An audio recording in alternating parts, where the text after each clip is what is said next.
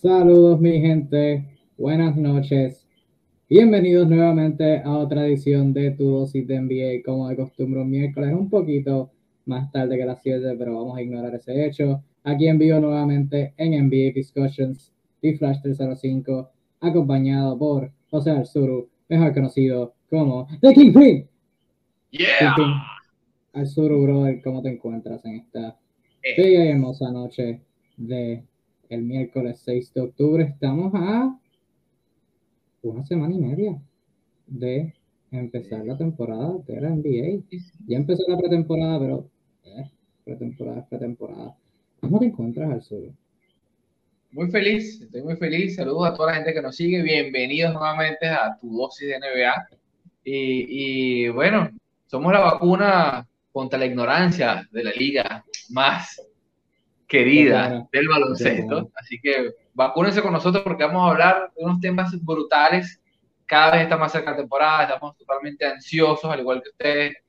Ya, ya vimos unos, unos, unos pequeños abrebocas, pasapalos de lo, de lo que va a ser los equipos que están armando esta temporada. Eh, hoy jugaron equipos como los Lakers, que todo el mundo quiere saber de ellos. Eh, ayer hubo partidos bien interesantes, así que se están calentando los motores, mi gente, y lo que viene es bueno. Ya es hora que empecemos a hablar de quién, Kevin, de los equipos que van a estar, que se prevén que estén en lo más alto de la tabla. Así es. Hoy, como pueden ver por el título, hoy es tu dosis de predicciones de. Vamos a estar dedicando todo este live hablando de predicciones para la próxima temporada. Vamos a dividirlo en dos partes. Hoy hablamos de standings. Hoy vamos a hablar de predicciones para standings del 1 al 15 en la conferencia del este y en la conferencia del oeste. La semana que viene, semana antes de que empiece la temporada, el último live antes de la temporada 2021-2022, vamos a estar hablando de predicciones para galardones, véase MVP, novato del año, dirigente del año, ejecutivo del año, jugador defensivo del año, todos los premios, todos los galardones, estaremos hablando de eso la semana que viene, hoy. Estaremos puramente hablando de standings, así que durante el live estaremos hablando sobre eso y pues bienvenidos cualquier opinión, cualquier tipo de debate sobre eh, nuestras predicciones. Obviamente, y debo aclarar, ¿verdad? Porque algunas personas no entienden este concepto. Cuando hablamos de standings, ¿verdad? De conferencia regular, estamos hablando de los equipos que van a tener la mejor temporada regular. No los equipos, no es, esto no es un ranking de, de equipos que van a ganar el campeonato, esto es temporada regular, porque como bien sabemos, hay equipos que tienen buenas temporadas regulares y que no tienen buenos playoffs y viceversa. Así que, por favor, tengan eso en mente antes de nosotros. Aunque como quiera van a haber personas que, que simplemente no van a entender el concepto, pero como dijo el Suru, y apruebo eso, somos aquí la vacuna estaba con una NBA Discussions contra la ignorancia, así que voy a, voy a estar usando eso de ahora en adelante. Antes de entrar a las predicciones, hay una gran noticia en la NBA y no es nada sobre, sobre preseason, no es nada sobre las pelas de los Lakers, aunque sí tiene que ver con los Lakers. Estamos hablando de uno de los grandes Lakers de todos los tiempos, uno de los grandes jugadores internacionales de todos los tiempos, literalmente y teóricamente hablando nada más y nada menos que el español Pau Gasol, hombre grande de 7 pies, jugó 19 temporadas en la NBA, comenzando en el 2001, temporada 2001-2002, eh, jugando hasta reciente y ayer oficializó su retiro de la NBA. Llevaba varios años ya fuera de la NBA y ayer oficializó su retiro del baloncesto. Eh, como tal, la última vez que lo vimos, que lo vimos a él fue junto a su hermano Mark jugando en la selección española en las pasadas Olimpiadas, pero eh, Mark se fue para España. asumimos que está retirado, pero todavía no ha dicho nada oficial. Eh, pero su hermano mayor, Pau, ha anunciado su retiro del baloncesto, 19 temporadas en la NBA, dos campeonatos con los Lakers, back to back con Kobe Bryant 2009-2010, seis veces All-Star, cuatro veces equipo All NBA, novato del año, múltiples otros galardones. Es simplemente un jugador sensacional que sea, revolucionó el juego en el sentido de ser un hombre grande que pasaba el balón, que manejaba la bola. Eh, para el tiempo que él debutó, eso no era algo frecuente en la liga, ver a los hombres grandes ser tan versátiles en ofensiva como lo fue Pau, como lo fue su hermano Mark, y inspiraron a otra, a muchos hombres grandes a jugar este, con ese tipo de estilo, no necesariamente por el tiro de afuera, ¿verdad? Como lo hizo Nowitzki, pero en términos del manejo del balón y ser un buen pasador como hombre grande, Pau fue uno de los primeros en hacer eso, así que, y sin duda alguna un gran jugador que de hecho eh, los Lakers ya anunciaron que le van a retirar su camiseta y la va a tener al lado eh, de su compañero con los Lakers, Kobe Bryant, así que el número 16 de Pau se ha retirado, comenzó su carrera con Memphis, eh, tuvo sus mejores años en términos de éxito con los Lakers, su último año estuvo en, varios equipos, en Chicago, eh, fue un All-Star, estuvo con San Antonio una temporada, así que muchos respetos a Pau Gasol, al Suru, no sé si quieres compartir algo sobre Pau, ¿cuál es tu recuerdo de Pau Gasol ahora que está retirado? Sin lugar a dudas, sin lugar a dudas, uno de los tipos más inteligentes, los jugadores interiores más inteligentes que ha tenido el baloncesto internacional, no, no, solo de la NBA, porque sus éxitos van mucho más allá de la liga, como jugador internacional en nivel FIBA, bueno, campeonatos, tiene un medallero digno de admiración y algo de envidia. El tipo prácticamente es la clase de jugadores que lo han ganado todo, eh, en, múltiples aspectos competitivos, incluso desde selecciones menores. O sea, estamos hablando de un competidor al máximo nivel durante los años, yo, creo que realmente nosotros, eh, los fanáticos de la NBA, en sentido general, nunca apreciaron en la total dimensión lo que, las ventajas de tener un jugador como Pau. Siempre se le acusó mucho de blando, eh, mucha gente le dio el respeto cuando era la segunda estrella de los Lakers, o sea, porque obviamente no es tan llamativo como un Chuck O'Neal, pero sin lugar a dudas es la clase de tipo que por sí mismo es bueno, pero por sobre todas las cosas hace mejores a sus compañeros. Pues. Eh, un tipo dotado de un intelecto eh, para jugar al baloncesto totalmente élite y en lo personal también. Es la clase de, personas que, que, tú lo escuchas hablar y te das cuenta, este tipo tiene una, una educación que va más allá de la cancha. Eh, muchas veces cuando se habla de centros pasadores, y hoy en día que está muy de moda ver a Nikola Jokic hacer 10 asistencias, creerán que es eso, acumular asistencias. No exactamente. Pau era el tipo de, de jugador que te hacía el buen pase antes de la asistencia misma, o sea, de triangular. Eh, por eso también cae muy bien en las manos de Phil Jackson por, por la cantidad de posibilidades que te abre tener eh, un tipo como Pau Gasol. Es la clase de jugador que te recibía y automáticamente podía alimentar este, de adentro hacia afuera como de adentro hacia los lados. O sea, es un tipo totalmente completo en ese aspecto. Y eh, recordar también que obviamente todos, todos tenemos el, recuerdo fresco de los Lakers, pero también podríamos decir que es uno de los grandes Grizzlies de la historia, que quizás los Grizzlies no tienen una, un compendio tan amplio y elevado, pero estadísticamente hablando sus números no son muy diferentes en, los periodos de siete temporadas que jugó en cada una de las franquicias. Eh, sí en la parte de palmarés, ¿no? Pero sin lugar a dudas, eh, creo que, que, el gran, el bonito recuerdo que nos vamos a llevar todos de Pau Gasol es ese tipo de jugador que, que su, su cerebro es mucho más importante que todas las demás cosas que puedo dar en lo físico. De hecho, creo que físicamente Pau Gasol no, no es que tenía la mejor pinta atlética eh, posible, distaba mucho quizás del, del somatotipo, igual que su hermano Mark, que no es otro ejemplo de eso. Pero sus prestaciones en la cancha eran totalmente eh, ilógicas. Sí da dolor quizás tener eh, en la memoria de los últimos años bastante disminuido por las lesiones. no sé si, si este retiro llega un poco tarde, tal vez, hubiésemos querido verlo finalizando en la NBA en, un, mejor estado, pero así es la historia, Kevin, así son los hechos y hoy eh, solo nos queda agradecerle, agradecer a los dioses del baloncesto por, por darnos la oportunidad de visualizarlo en vivo y directo. Sí, Pau, ciertamente, ahora que lo mencionaste, es cierto que tuvo ese factor de ser europeo y ser blanco, y pues ahí entraba siempre la crítica de, de ser blando, como tú bien mencionaste, tuvo esa crítica todo el tiempo en Memphis, quizás eh, a veces se le culpaba innecesariamente por, por los fracasos que tenían esos equipos de los Grizzlies que llegaron a los playoffs y pues tres temporadas corridas, las últimas tres que estuvo Pau ahí fueron barridos en, las tres. Y cuando los Lakers cayeron ante Boston en el 2008, esa era la crítica, que Kevin Garnett dominó a Pau Gasol, que si Pau Gasol era, eh, no, no, era, no era fuerte debajo de la pintura, qué sé yo qué. Pero, y atando al punto de los Lakers, decir que van a retirar eh, el número 16 me encanta, porque, y lo dijo Kobe Bryant, obviamente antes de fallecer hace mucho tiempo, eh, él comentó que los Lakers no, no ganaban esos campeonatos sin Pau y Pau fue súper inmenso en eso en el 2009 y en el 2010. Muchos recordarán el séptimo juego, el de la final del 2010. Eh, no lo recordarán por su ofensiva, porque fue ningún equipo eh, tuvo un buen juego ofensivo en ese partido, pero Pau fue una de las piezas importantes de los Lakers dominar los rebotes en ese juego. Anotó un canasto eh, tarde en el partido, super clutch.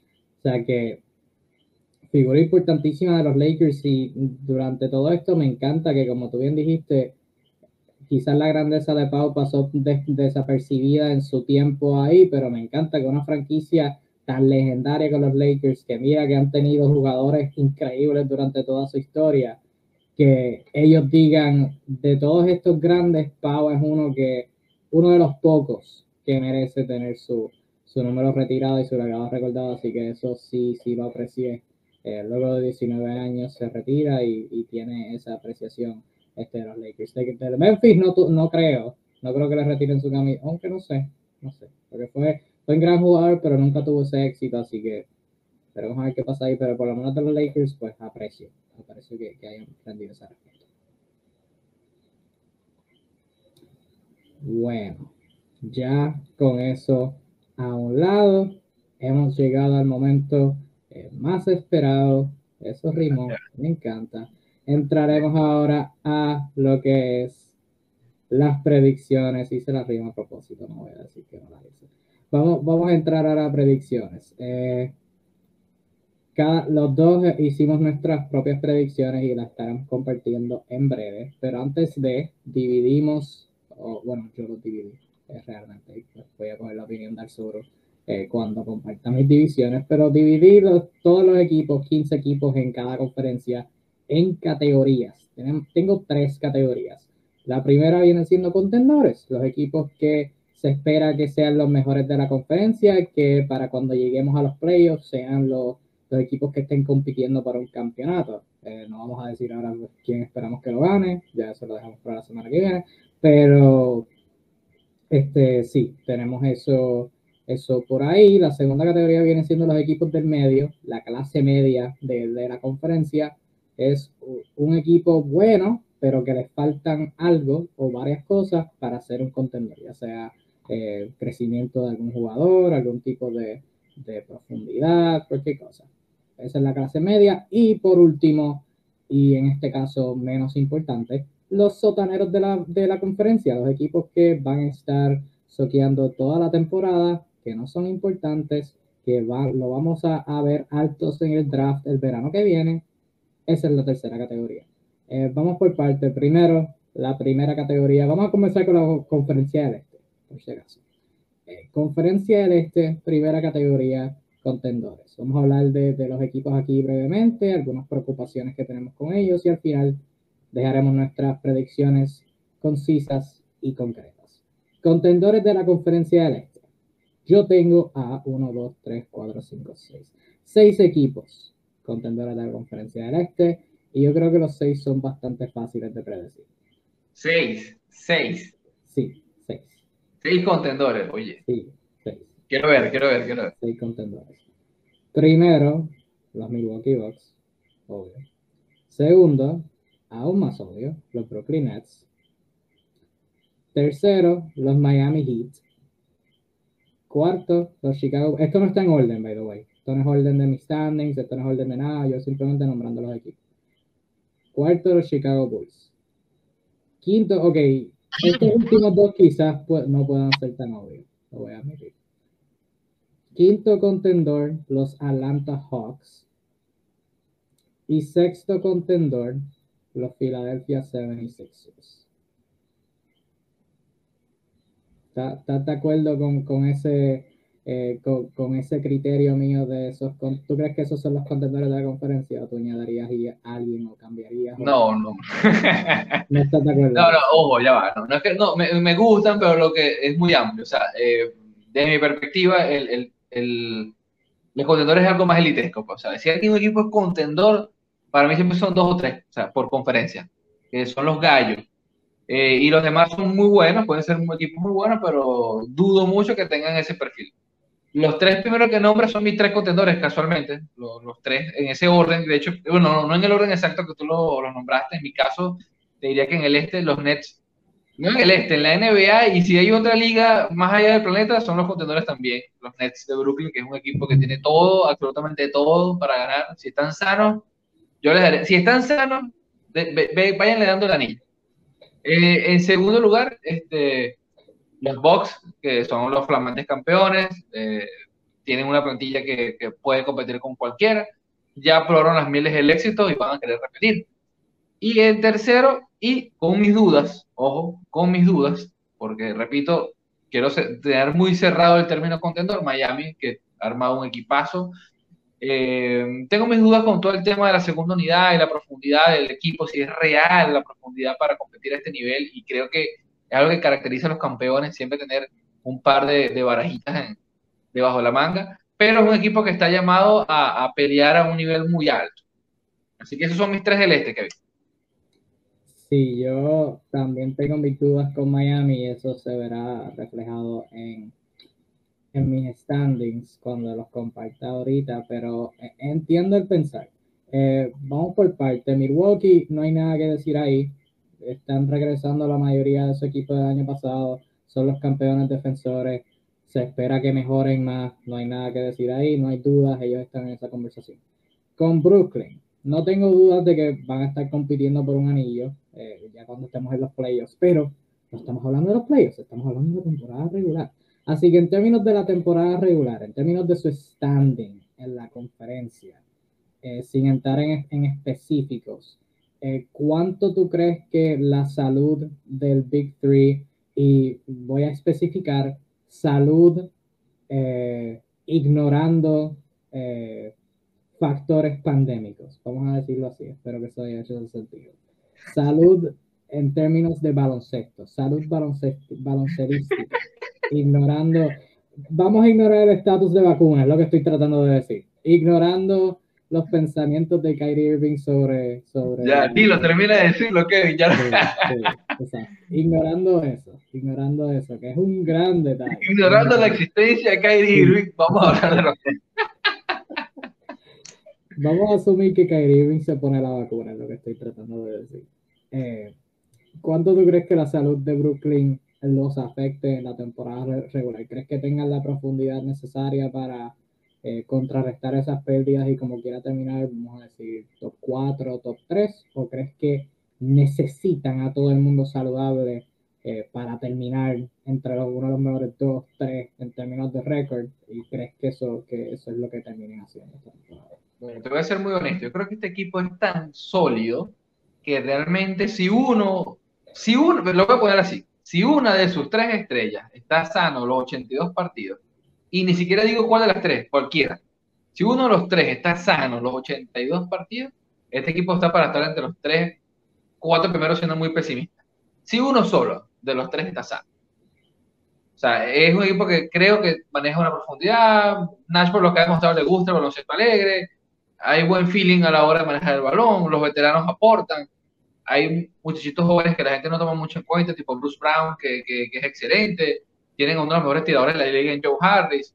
O sea, es un equipo que, que realmente a mí me, me llama mucho la atención el baloncesto que practica a nivel ofensivo y no son tan malos eh, a nivel defensivo como la gente cree o pretende hacer creer. Así que con uno de los tres pueden resolver la temporada. Ahora, este equipo con sus tres, su, dragón de tres cabezas sano, es virtualmente, o sea, son los monsters de, de, de, de O sea, es una cosa ridícula. Pues.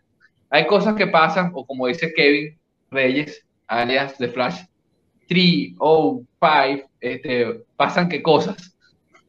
Eh, que, o sea, estos temas extradeportivos afectan. Si, si hablamos, si somos honestos, ya la posibilidad siquiera que Kyrie Irving juegue la mitad de los juegos, que, es lo que se habla realmente, que pudiese pasar. O sea, esto no es juego y pasan los días y se está complicando. Ya te quita, te quita un poco del talento disponible. Sumado al tema de las lesiones, te pone como algunas cosas en duda y creo que esto es lo que puede medir en la confianza. Pero el equipo en sí mismo está para grandes cosas y eso yo creo que no debe haber duda. Sí, eh, lo de, lo de Kyrie Irving es una gran preocupación y, o sea, estamos hablando de eh, de cómo se dice, de la química del equipo. O sea, no tener a alguien por la mitad de tus juegos, asumiendo, eh, o más de la mitad, porque estamos incluyendo juegos locales y los eh, juegos que jueguen contra los Knicks. Eh, o sea, que ahí estamos hablando de como menos dos. estamos hablando de eso y ni siquiera estamos hablando de lesiones que sufra jugando, jugando, porque históricamente Caribe ha tenido un montón de lesiones, son el secreto. Y de hecho, el panorama se complica más. Eh, recientemente salió que Caribe no estuvo con Brooklyn en, una práctica reciente porque pues, no se puso la vacuna. Así que eso va a ser bien interesante. Yo acuerdo contigo y creo que con, con uno, no, no sé si estoy de acuerdo en el sentido de que con uno termine en top 3, eh, fuera de como que los primeros tres de la banca o cuatro, eh, tengo, tengo mis dudas en cuestión de la consistencia, especialmente si este, no vamos a tener dos y dos de esos de la banca van a tener que ser regulares, eh, pero sí con dos, asumiendo que tengan a Harden y a Durant, que esos sean los dos, eh, creo que como, quiera pueden ser top 3. sabemos lo que hicimos con Durant contra Milwaukee por una serie. Eh, creo que pueden replicar eso en la temporada regular cuando no todos los equipos que van a estar enfrentando van a ser Milwaukee. Así que eso va a ser bien interesante. Eh, con el otro equipo que mencionaste, Miami, en cuestión de los contendores. ¿Qué tiene que pasar o puede pasar? Hay un universo, hay una posibilidad dentro de tu, de tu análisis de que Miami quizás termine con mejor récord que Milwaukee o Brooklyn. Ojo, ojo, para las personas que estén viendo, mejor récord, no que sean mejor equipo. Hay una posibilidad de que Miami termine con mejor récord que, que Milwaukee. ¿Quién de Milwaukee, de, Milwaukee, quién de Miami, de esa segunda unidad, porque ahí compartimos la duda, quién de esa segunda unidad tiene que brillar eh, en, una posibilidad que tú tengas que, que, Miami termine quizás top 2 o con el mejor récord en el si es que Sí, sí, yo creo que sí hay una posibilidad, ¿no? Un universo posible que, que Miami pueda ser el top. Sí, sí es posible.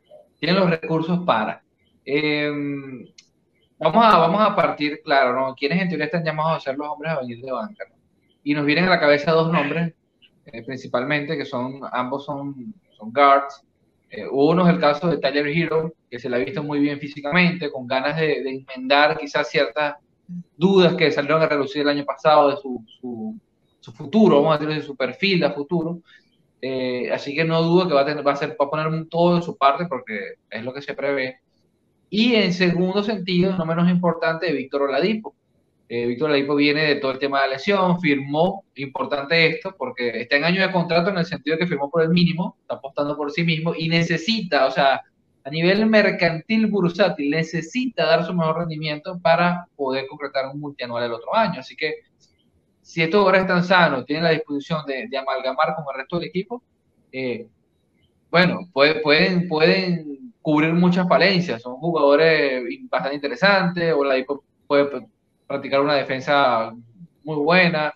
Eh, pero creo que el principal plus que tienen estos, estos Miami Heat que los puede poner a competir es la edición de Kyle Lowry. Eh, principalmente porque Lowry le otorga un nivel de madurez y veteranía eh, y, calma que quizás no tenían, o sea, una voz cantante con experiencia. No espero partidos de 20, 25 puntos de Laura. Laura no viene aquí a anotar, hay otras personas que pueden hacerlo mejor que él. Viene a, pasar la pelota, a medir los tiempos, y allí es donde creo que puede haber una diferencia en el juego eh, de Miami, complementando mucho lo que ya hace, hace de Bayo desde el perfil de interior y que darle un poco presión, de quizás crear menos, pues Así que creo, creo que, hay elementos que están llamados para que Miami sea la clase de equipo que te puede ser una amenaza de distintos ámbitos. No ser una, un, equipo muy, muy cantado en lo táctico, que cualquiera va a saber cómo atacarlo, cómo defenderlo. Eh, puede desarrollar tantos escenarios a nivel de ataque y defensa que lo van a hacer un rival incómodo, pues en muchísimos partidos contra equipos contendores. Eso es el, virtual potencial escenario donde yo me imagino a Miami como un macho alfa en, su conferencia. Ok, eso lo, encuentro bastante fascinante. Yo realmente tengo mis dudas con Miami, realmente, y pues se verá. escucho, ¿cuáles son?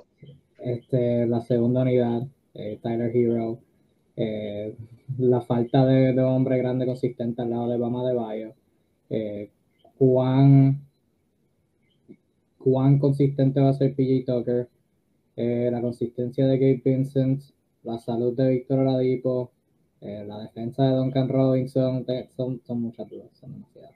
Así que, este, pero veremos a ver qué hacen. En el caso de Filadelfia, yo los puse y vamos a hablar de Filadelfia y pasamos ahora a la, segunda, eh, segunda categoría.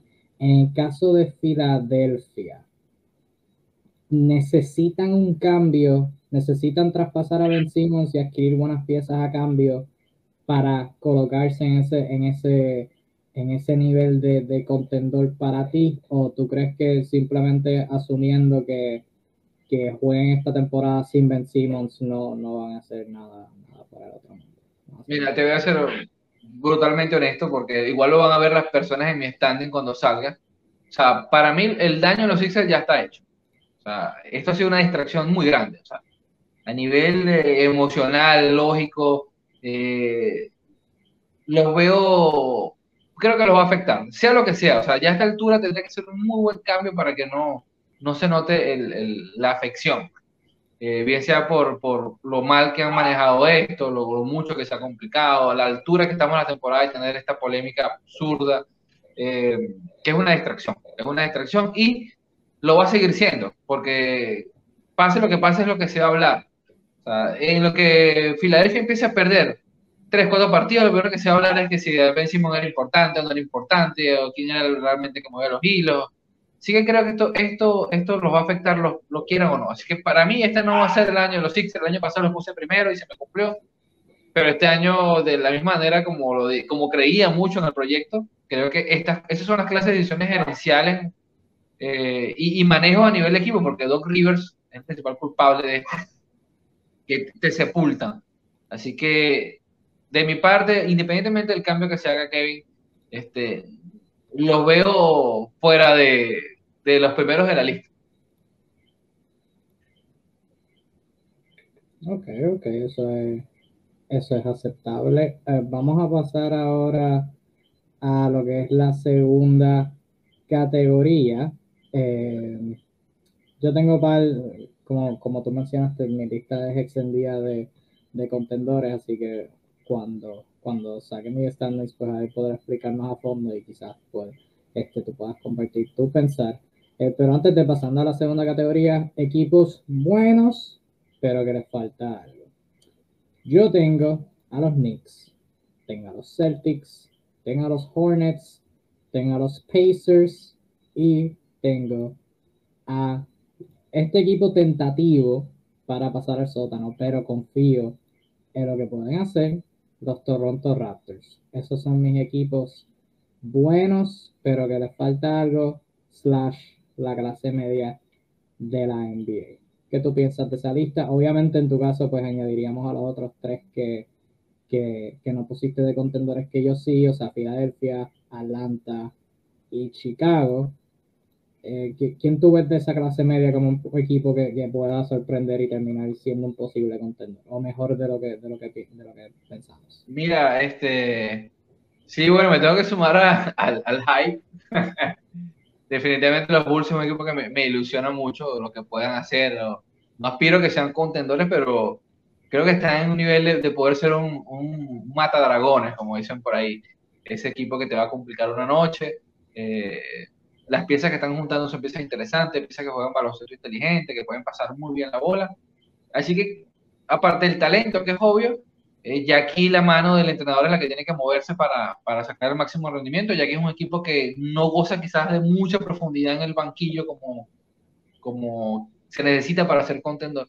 Eh, y no son las estrellas de primer orden que en la liga, este, la liga valora mucho más. Pues. Así que, creo que están ahí un punto intermedio. En otro sentido, también creo que están los Knicks, eh, los Atlanta Hawks, los Knicks sobre todo que, bueno, vienen de dejar muy buenas sensaciones, este año redoblan la apuesta, invirtiendo dinero, gracias a que tenían un buen margen salarial. Sube un jugador como Kemba Walker, un, anotador ya experimentado. Habría que ver qué surge de, esa, eh, de esas condiciones. Eh, la idea de New York es quitarle presión a Julius Randle, darle un crisol de opciones en ofensiva. Eso puede salir muy bien, así que los Knicks creo que están también en ese punto medio que tienen aspiraciones. Jamás hay que ver si lo pueden lograr. Hay que dar el beneficio de la duda. Eh, luego hay una cantidad de equipos como los que tú mencionaste que son, que son buenos, que no puede ser que son equipos malos, incluso equipos como, los Pacers, que se quedaron el año pasado fuera, Kevin. Eh, da lástima verlo fuera de los proyectos porque es un equipo interesante que a veces tiene mala suerte con las lesiones, pero una mala suerte terrible. Pero es un equipo que cuando tú lo ves, cuando ves lo, lo, lo, lo infravalorado que está un tipo como Domantas Sabonis, eh, el mismo Malcolm Brogdon, que no está entre los top 15, de top 10 de pilotos que se habla el año, pero lo, lo bonito que pueden jugar baloncesto y darte cuenta que no, no pueden estar sanos, a veces eh, poco más de media temporada cada uno de esos, de esos jugadores. Miles Turner, eh, te deja el sin sabor de boca, pero hay equipos interesantes. Charlotte es uno que tiene buenas piezas, pero están en esa clase media, incluso eh, mucha gente no toma en cuenta los Wizards, pero estos cambios recientes le dan algo más de profundidad que pudiesen colarse en esa clase media perfectamente. Creo que han equilibrado un poco más su plantilla este, que el año pasado. Pues. Así que bueno, sí, hay muchos equipos que están nadando en, esa, en, esa, esas aguas medias. Sí, las aguas medias son un punto, son una categoría súper interesante porque ahí tienes equipos que pues pase lo que pase, no, no van a hacer nada fuera del otro mundo. Indiana hasta hace unos cuantos años, eh, Charlotte ahora un equipo joven como Charlotte, pero por gran parte hay algunos equipos que si hay alguien que va a sorprender es ese equipo. Por ejemplo, los Knicks, que el año pasado fueron ese equipo. Los Knicks se veían como un equipo sotanero, pero terminaron sorprendiendo al mundo. Eh, para este año yo creo que la regresión es algo, el regression es algo bastante posible. Hayan sorprendido y a los equipos los scoutearon mejor, saben la que hay, pues posiblemente puedan, este, eh, los Knicks terminen siendo peor de lo que fueron el año pasado, que como quiera sigue siendo bueno, pero ciertamente nada al calibre de lo que fueron. Eh, ahí mi equipo interesante es Boston. Tienen una plantilla súper buena, ¿no? Estoy seguro sobre la profundidad, o quizás tienen profundidad en donde no deben tener lo que son los hombres grandes. Eh, pero lo que es Jason Tatum, lo que es Jalen Brown, demostraron que pueden liderar. Y pues Al Horford la última vez que estuvo en Boston jugó muy bien. Eh, Marcus Smart se espera que juegue bien. Si Dennis Schroeder va a jugar bien, por lo que lo adquirieron es súper, súper económico y bueno. Eh, así que quizás es el equipo que yo veo que, que pueda este, terminar eh, sorprendiendo dentro de ese bonche, que si quizás no lo pronostico, pero si terminan top 5, top 6, eh, no me, yo no me sorprendería, para ser bien honesto. No me sorprendería. Mi, mi, mi, duda con Boston, Kevin, no sé si es la misma que comparte, no es la misma que tienes tú, es el tema de la conducción de bola. O sea, esa, esa renuencia a tener un pase más al uso que pueda marcar la jugada es lo que me genera dudas. O sea, hay mucha confianza en lo que hacen los Jay, que son un par de jugadores jóvenes que de verdad da gusto verlos. Eh, pero no sé, más con ese tema de la renovación de Marcos Smart, no, no me luce como la clase de jugadores que pueda, pueda guiar desde el puesto de base a un, equipo que tenga mayores aspiraciones. Ahí es donde creo que se me caen, pues. que siento que no, no sé si están para dar el siguiente paso. Pero de resto sí, hay, hay opciones. Interesante en ese departamento, Jason lo que es Tatum y Jalen Brown van a tener que dar un, un, un, brinco en ese departamento, en, manejar el balón. O sea, ya sabemos que, que, ellos pueden anotar y que pueden conseguir sus puntos. Ahí la diferencia, lo que va a ser la diferencia entre Boston ser un competidor o no, va a ser en eso, en si Tatum y Brown pueden, pueden dar ese, ese salto en términos de, de, de ser playmakers y toda la cuestión. Eh, y por último, aquí ya no tengo mucho que decir, lo que es el área, la categoría de los sotaneros de la conferencia. Eh, aquí no hay mucho para cambiar. Washington es un equipo que lo puse sotanero porque año tras año decepcionan. No hay nada que decir ahí. Pero este, estaba tentativo por ponerlos en la clase media, por ello de, de las adiciones que hicieron, pero al mismo tiempo hay muchas de esas adiciones que son como que eh, dudosas, o sea, dudosas en el sentido de que no sé cómo van a producir. Harold, yo no sé qué tipo de rol va a tener. Eh, yo no sé cómo va a venir Kuzma. Se proyecta que sea bueno, pero yo no sé si eso va a ser la realidad. Eh, Hachimura se va a estar perdiendo tiempo indefinido por razones personales. Hay que ver si eso es mucho tiempo, si es poco tiempo, si vuelve ya mismo. Eh, no se sabe. y pues siempre, siempre es lo mismo. Tienen una buena ofensiva y la defensa por el piso. Y pues no son un equipo como Brooklyn, que su ofensiva es all time y no necesitan una buena defensa, ellos necesitan una buena defensa. Este, y no la tienen, y pues este, por eso están en el sótano.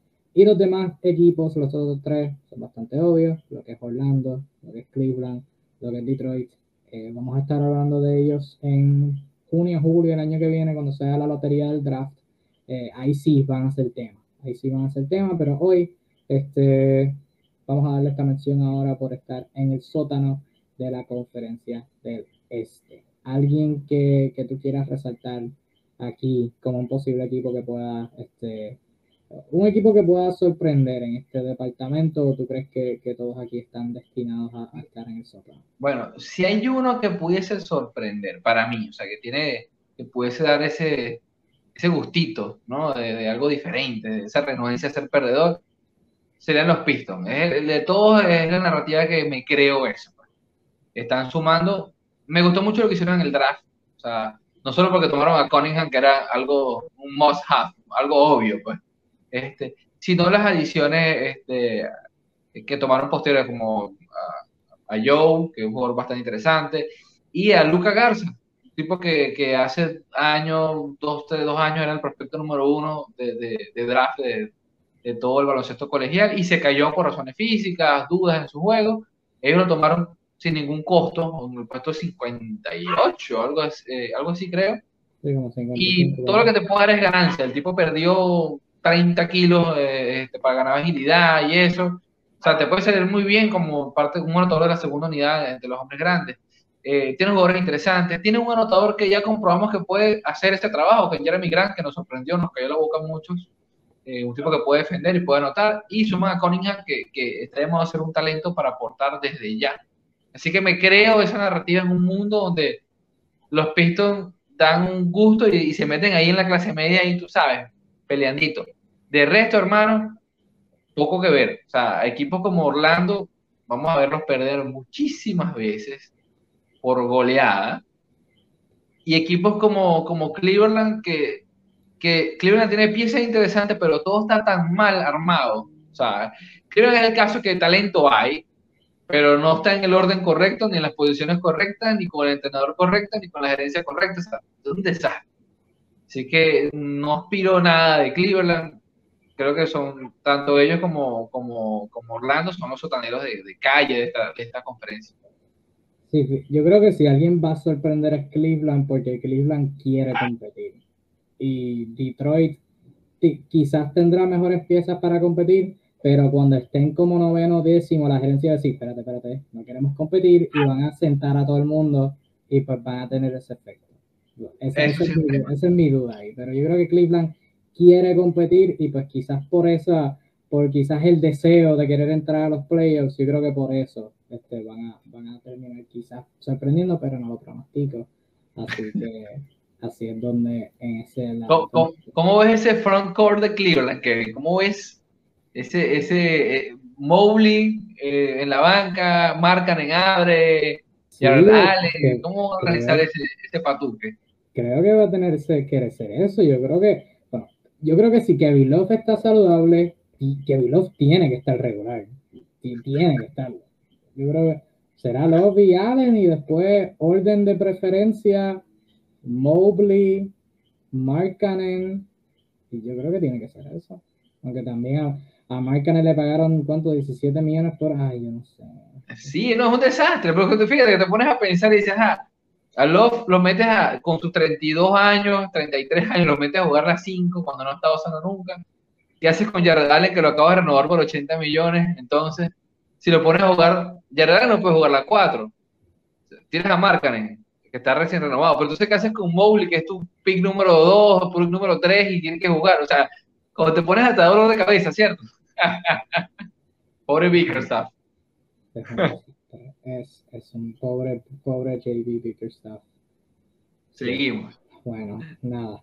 Diciendo todo eso, vamos a entrar a las predicciones en sí. Vamos a comenzar con el sur. Voy a convertir tus predicciones en pantalla y tú resalta lo importante, quizás si quieres este, elaborar sobre un punto donde crees que personas vayan a diferir, estás bienvenido a hacer lo que tú quieras. Voy a convertirlas en pantalla ahora. Estas son las predicciones del pana al sur al sur. El, el micrófono es tuyo. Eh, bueno, sí, qué linda se ven ahí. Efectivamente, bueno, no, creo que ahí está, ahí está claro, más o menos. Eh, veo a, los Raptors mejorando lo del año pasado, con menos presión, eh, dando la oportunidad, ojo, con el año que se viene de OG Anunobi, va a tener mucho más presión ofensiva y vamos a ver a Siakam haciendo otras cositas, tal vez.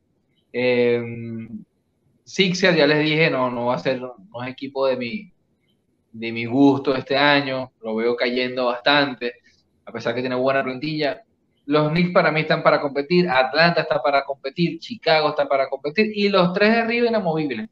De hecho, me atrevo a decir, los dos de arriba son los equipos a estar 1, 2, 2, 1 todo el año, all year, all night. Eh, de resto, para el play señores, eh, la batalla es eh, entre Charlotte, que armó una excelente plantilla, tiene una plantilla bastante variada, que da para muchos esquemas, tanto en small ball como en el juego más tradicional. Eh, y se pudiese estar coleando, que lo pongo de 11, ¿por qué no? Se puede subir eventualmente. Los mismos Wizards que están o para sorprender o para decepcionar. Como bien dijo que están en un punto ahí que, que tú ves los números, tú ves la plantilla y te, llama la atención. Pero la costumbre, que estamos ya acostumbrados a ver a los Wizards decepcionar, que ya nos jala para abajo. Eh, esta es una división que, que, ha mejorado mucho su talento. El este, de verdad, cada día si no está ya igual al oeste, bueno, eh, creo que es bastante debatible eso porque se ha mejorado muchísimo el talento y los equipos competitivos de esta división. Así que nada, estos son mis, eh, mis, standings de los 15 equipos. Como verán, los primeros seis que son los que clasifican van Brooklyn Nets hasta los Halconcillos Atlanta y para el play-in Boston Celtics, Philadelphia Sixers, Toronto Raptors y los Charlotte Hornets. Eh, mosca por ahí, mosca por ahí, se nos colean los Wizards o se nos colean los Pacers con Rick Carlisle, que ha sabido sacarle mucho provecho a plantillas limitadas en otras ocasiones, Kevin. Sí, es súper eh, súper interesante. En el play me imagino que al fin y al cabo tienen entrando a los mismos, a Boston y a Filadelfia, al fin y al cabo, luego de, de los partidos. Sí, bueno, puede ser, ¿no? En teoría el formato pudiese dar la sorpresa, pero por lo poco que hemos visto el play casi siempre funciona así. hay, que ver si hay sorpresas este año. Sí, definitivo. Este... El décimo tumba al séptimo o algo así. Sí, sí, por cierto. Este... Eh, eso, eso sería una molestia interesante porque es un planteamiento válido eh, de la parte de la gente que no le gusta el play a los que no se acuerdan de cómo va esto, ¿no? Que en un universo posible, el décimo, o sea, el equipo que llegó décimo todo el año puede quitarle un puesto de playoff al que se ganó el séptimo. Y ahí es donde empieza el tema del merecimiento, que la costumbre que los ocho primeros clasificaban siempre, que te dice, concha, pero si yo hice un mejor standing, ¿por qué rayos tengo que salir? Pues, no ha pasado aún, pero puede pasar, puede pasar. Por eso precisamente es que a mí no me gusta. No me gusta por eso mismo, pero... A Lebron tampoco. El dinero habla el dinero habla y, esos juegos sí son, no me gusta el concepto, pero sí puedo decir que es entretenido. O sea, un juego puede terminar tu vida playoff. El concepto es entretenido, supongo. Pone a sudar. Sí, sí, bueno, los del año pasado no pusieron a sudar a nadie. Eso sí, por lo menos los del este. Eh, pero veremos a ver este año. Voy a convertir mi eh, predicción ahora y pues veremos a ver dónde diferimos. Diferimos bastante, voy a decir eso sí. Este, estos son mis standings, mis predicciones. El top 2 es igual. con Milwaukee y con Brooklyn. De tercer lugar yo tengo Atlanta, por encima de Miami. Creo que la profundidad de Atlanta eh, va a ser mayor este año. Vamos a ver un incremento de todos sus jugadores jóvenes, incluyendo a Trey Young, lo que es John Collins, lo que es DeAndre Hunter, lo que es Kevin Herter, lo que es Cam Reddish. Eh, toda esa gente va a ver un alza en su producción, sin contar los novatos que añadieron, sin contar eh, los veteranos que pudieron sumar en esta agencia libre. Así que los veo siendo un equipo en la conferencia del este.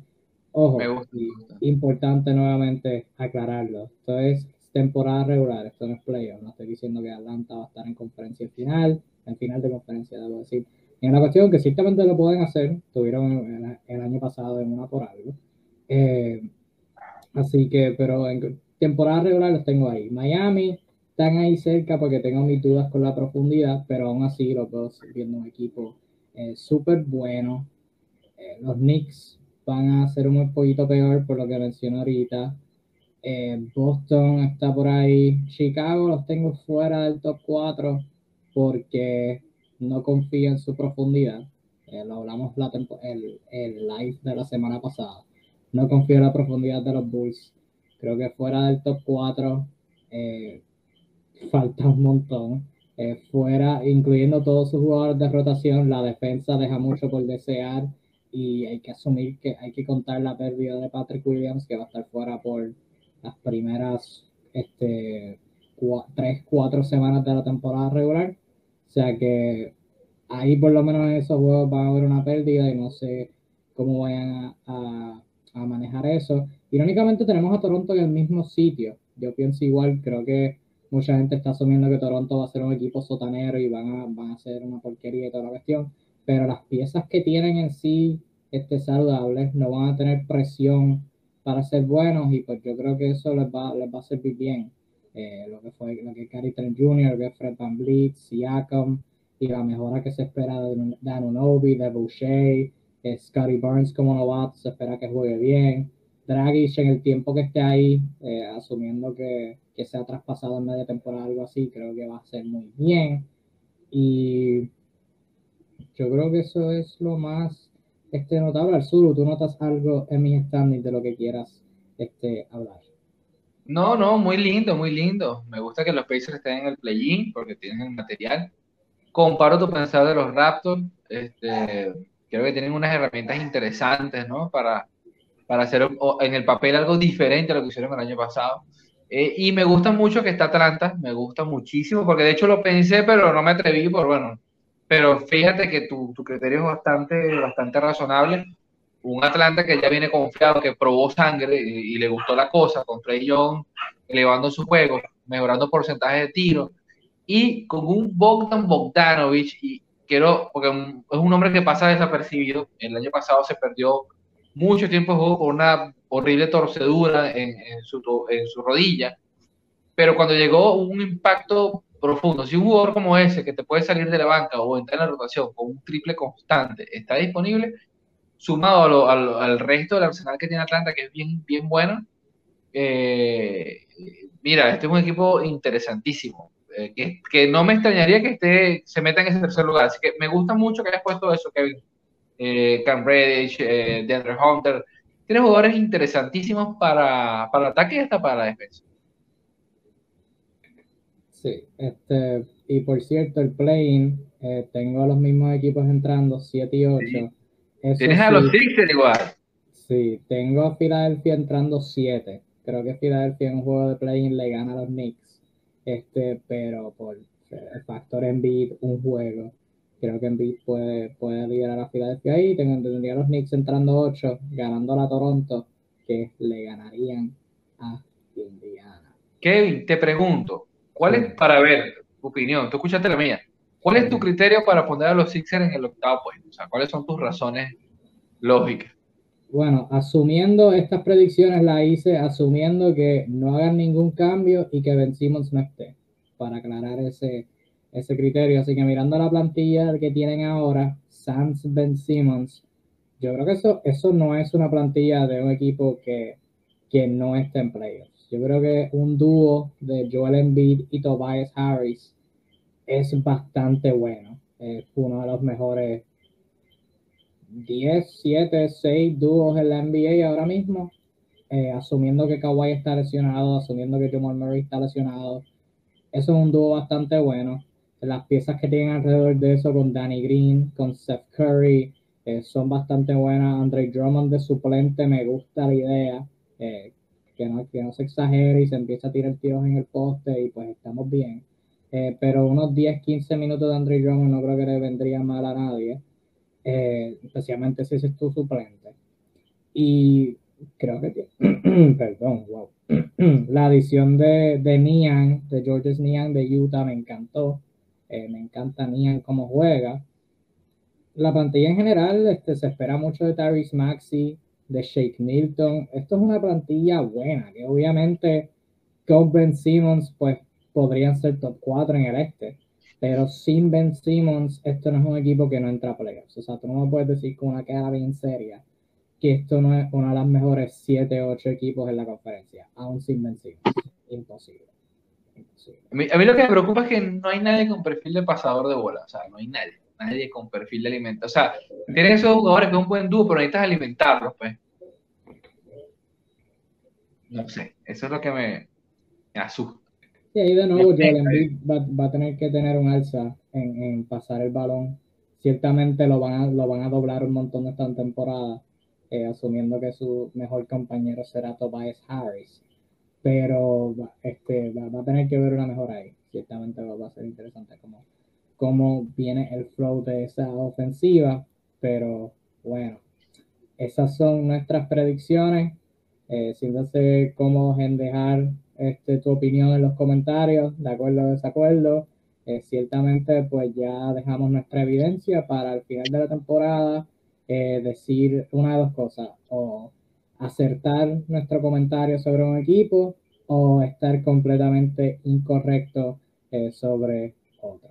Así que eso va a estar bien interesante. Ok, eh, bueno, permíteme acordar para anunciar algo que está saliendo, eh, que la NBA está informando en este momento que los jugadores no vacunados que, que vayan a Toronto, nuevamente a jugar en casa de los Raptors, y no, no estén vacunados y rompan las condiciones de cuarentena por alguna razón, aparte de un tema de multa de 750 mil dólares por lo que logro leer, enfrentan posibles, posibles condiciones penales que pueden llegar a los seis meses de prisión por romper las reglas, las leyes del país de Canadá, que siempre ha sido más lógico que Estados Unidos en muchos aspectos sociales.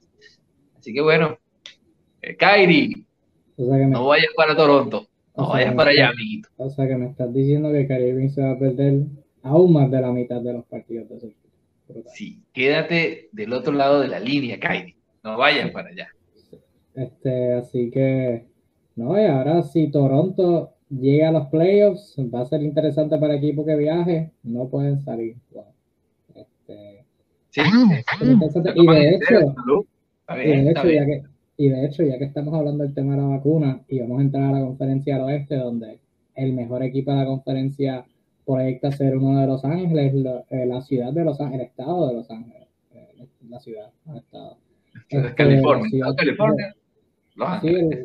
La ciudad de, Los Ángeles va a estar implementando ahora una, eh, unas medidas para, para obligar a que las personas se vacunen y son este, bien estrictas, comenzando ahora el 4 de noviembre.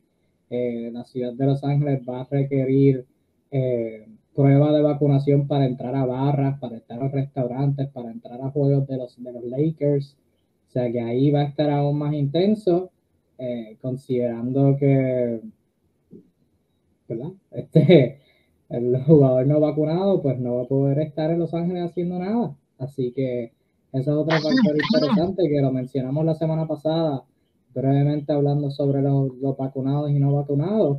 Eh, esto es por ahora. O sea, por ahora la ciudad de Nueva York y, San Francisco son las únicas que tienen medidas, pero no se descarta que durante la temporada estos estados vayan a, implementar medidas porque esto es mucho más grande que, una entidad privada como la NBA. O sea, esto es el estado, esto Exactamente. Aquí Daniel... la NBA, yo voy a hacer lo que yo quiera para controlar la pandemia. Así que esto, es un panorama que va a seguir cambiando al pasar de las semanas. Fíjate, Daniel Díaz nos dice, no bueno, va a estar rudo lo de los no vacunados. Efectivamente, Daniel, uno no quiere hablar de esto, pero es que sí, va a estar rudo. Hay gente que está complicando las cosas. Eh, no sé por qué lo está haciendo, pero bueno, lo están haciendo. Así que bueno, ya veremos, que, veremos qué medidas toman los equipos. Que, es complicado cuando una estrella lo hace, ¿no? Hay jugadores de menor margen que también están en esa posición. Es difícil pensar que están arriesgando su puesto en un equipo como la NBA, pero bueno, tienen sus opiniones. Así que bueno, ya veremos qué pasa. Sí, por eso hablamos de Kyrie Irving hacerlo y a nadie le importa que Jonathan Isaac lo está haciendo. Porque Jonathan, Jonathan, perdón, el micrófono. Jonathan Isaac, tu equipo está en el sótano. O sea, Orlando con o sin Jonathan Isaac van a estar en el sótano. Así que. No, y ojo, hay que, ojo, hay que, hay que ver cómo viene Jonathan Isaac de, de la lesión. Pero un jugador, a mí me duele un jugador súper interesante, posible two-way player en el futuro, si viene bien de ese ACL que le pasó, pero al momento de romperse estaba haciendo unos números súper locos, 14.5, porcentaje estable, 8 rebotes, casi dos tapas, eh, casi dos robos, o sea, estaba haciendo una configuración de números súper, súper relevante, pero el señor aparte no salió antivacunas, así que bueno, se complica, se complican las cosas. Háblame del oeste, Kevin. ¿Qué hay en el oeste de bueno? Aprendes un montón sobre tus figuras favoritas en estas situaciones. Pero bueno, hablando del oeste, mi lista de contendores es muchísimo más corta en, esta conferencia. Solamente tengo cuatro equipos. Tenemos obviamente a el equipo de Los Ángeles, eh, los Lakers. Tenemos a los Phoenix Suns, que estuvieron en la final el año pasado y mantuvieron su plantilla igual y mejoraron. A los Utah Jazz, que fueron el, equipo con mejor récord en toda la NBA en la pasada temporada. Y aún con su lesión, aún con su lesión, tengo a los Clippers como un contendor en la conferencia del oeste. ¿Qué tal? ¿Qué duda? ¿Qué, qué, porque yo vi tus predicciones y sé que, sé que estamos bien en desarrollo. Eso es trampa, viste mis datos. pero, este, pero, o sea, los Clippers tienen buena plantilla, realmente viendo los nombres. Eh, eh, siguen teniendo a Reggie Jackson, eh, ahora tienen a Eric Bledsoe en un cuadro regular. Este, veremos a ver si no juega tan pésimo. La adición de Justice Winslow puede rendir frutos ¿Cuál es tu... que no rinda nada. también, exacto, también. ¿Cuáles son, este, al fin y al cabo, cuál es la razón por la que tú, tú no ves a los Clippers siendo como un contendor en el oeste? Mira, sencillo. Kawhi es un jugador demasiado, hoy en día demasiado importante. su perfil tan callado, tan peculiar en el sentido introvertido, quizás no, no nos dimensiona realmente lo importante. O sea, estamos hablando de posiblemente el jugador two-way player más sólido de la liga. La gente te dirá AD, te dirán. Ah, bueno, Giannis, realmente Giannis es el número uno, pero debatible. Yo diría que el dos tiene que ser Kawhi. O sea, el tipo realmente seca cualquiera en defensa, en, su ataque es súper sólido. El año pasado los partidos que jugó con los Clippers no fue la excepción. más allá de su load management, que le molesta mucho, este, el popular descansín, este, es un jugadorazo. O sea, no tenerlo eh, te quita demasiado. Pero, o sea, por muy buenos partidos que pueda hacer Terrence Mann, supliendo el puesto en ocasiones, no, jamás y nunca se, compara. Así que vamos a tener primero que ver, ¿qué escenario tenemos ahorita con, los Clippers? Vamos a tener que ver a un Paul George dándolo todo. lo cual puede dar un buen resultado, pero va a tener mayor esfuerzo. Eh, Tienes luego un montón de piezas secundarias que son interesantes, pero no hay uno que tú digas, ok, esta es una segunda espada legítima en cualquier equipo de la liga. O sea, somos jugadores buenos, muy, muy buenos, es interesante, de distintos perfiles. Pero tenemos que jugar un teamwork muy, chévere, muy de Tailú, de poderlos jugar, hacerlos creer el cuento para decir, para llamarlos contendores. o una recuperación milagrosa de Kawhi. De verdad no veo a un Bledsoe que puede ser interesante más, no lo veo como una pieza súper relevante. Eh, Jackson parte incluso hoy por hoy como la segunda espada del equipo. O Jackson hace seis meses estaba en un limbo que venía del banco, nadie sabía que su carrera estaba empezando a irse por el pozo. Hoy en día, con todo esto que pasó, va a ser el base titular, con todos los movimientos, con la salida de Beverly. O sea, hay cosas nuevas. Y Vaca se ha estado lesionando mucho, eh, va a comenzar perdiendo partidos de temporada. O sea, hay espacio más bien para que jóvenes jueguen y eso me llama a la experimentación. Va a haber minutos para los Terrence Mann, va a haber minutos para los John Coffey. Este, Subash parte incluso, por lo que se sabe, va a partir como el centro titular del equipo. O sea, no veo los Clippers, veo, los veo entrando a los playoffs, más no los veo para llamar los contendores. Hay, cuatro equipos por lo menos que digo que son súper más sólidos como equipo, que están ahorita estructurados de manera más sólida. Ok, aparte de eso, los Lakers obviamente cuando tú miras la plantilla son como que el, team to beat en la conferencia, está el equipo que, que tienes que sobrepasar para quedar campeón. ¿Qué otro equipo tú crees que, que le puede hacer este, la mayor competencia a los Lakers? Hay un universo en donde otro equipo pueda ser eh, el mejor, este, pueda tener el mejor récord en la conferencia. Debo insistir con Utah, debo insistir con Utah. Eh, mucho le quedó el desazón de, de, Utah de ser un buen equipo en, la ronda regular y no tener eh, lo necesario en playoff. Es válida la acotación, es cierto. Sin ser muy llamativos, creo que el par de movimientos que hicieron en la agencia libre los hacen mejores equipos. Lo hace un equipo más completo, eh, con mayores opciones a la hora de descansar y de, de generar ofensiva. Traen un a un probado sexto hombre en la liga que, que, tiene muchos puntos en las manos como Rudy Gay y es un veterano con, con experiencia. Eh, traen sangre joven con, con eh, este chico de los Warriors que se me acaba de olvidar, que Eric Pascal. Eric Pascal, el robo, el robo del draft hace un par de años de los Warriors, eh, que, que, le da profundidad al banco que, que es algo que no tenía el equipo como tal. Sobre todo el caso de, no, de cantar que Jordan Caso viene a ser punto, le traen un segundo anotador como para gestionar esa carga allí. Así que lo, lo, veo bien interesante lo que puede hacer Utah ya con lo aprendido, con lo, lo que salió mal eh, el año pasado. Eh, fuera de eso, incluso tendría que volver a tocar el tema de los Suns. Los, yo sé que mucha gente lo dice y, y tienen sus razones bastante lógicas para decirlo, que los Suns, este, bueno, fueron un año, tuvieron un año bueno, llegaron a las finales y bueno, ya, ese era el año, no se repite. Es válido, totalmente válido. Sin embargo, eso no significa que los Suns van a ir a soquear este año. Los Suns es un equipo real, un equipo que puede competir, un equipo que tiene una estrella joven como Devin Booker, que suma un año más de experiencia. Eh, de Andre Ayton va a mejorar este año sus números, eso pueden escribirlo. Michael Bridges va a mejorar su performance este año. Tiene la edad y el perfil y la actitud mental para hacerlo. Así que no piensen que los Suns son, un equipo de un año y ya, o sea, un equipo que está para, pelearse con quien sea. no nos equivoquemos. Así que yo creo que, que hay que dársela. Estos son equipos sólidos, sólidos, que sus rotaciones no cambiaron mucho, hicieron fue adiciones de necesidades que tenían. Fíjate que ninguno de esos sacrificios de piezas o se, obligaron, se vieron obligados a perder un jugador. Por el contrario, es como que, bueno, me gusta esto. ¿Qué necesito? ¿Un pivot suplente? Ok, llevarme aquí. Ven, o sea, cosas así. Eso me gusta de, de esta clase de equipos que están en la conferencia oeste. Sí, realmente Phoenix, lo que es Phoenix, lo que es Utah, pueden ser súper sólidos y quizás uno de estos próximos equipos en esta segunda categoría que es de la clase media.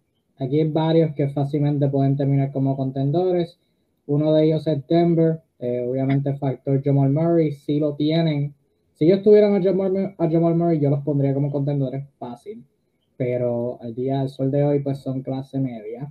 Dependiendo cómo Jamal Murray vuelva, si es que vuelve durante la temporada regular, quizás esto pueda cambiar.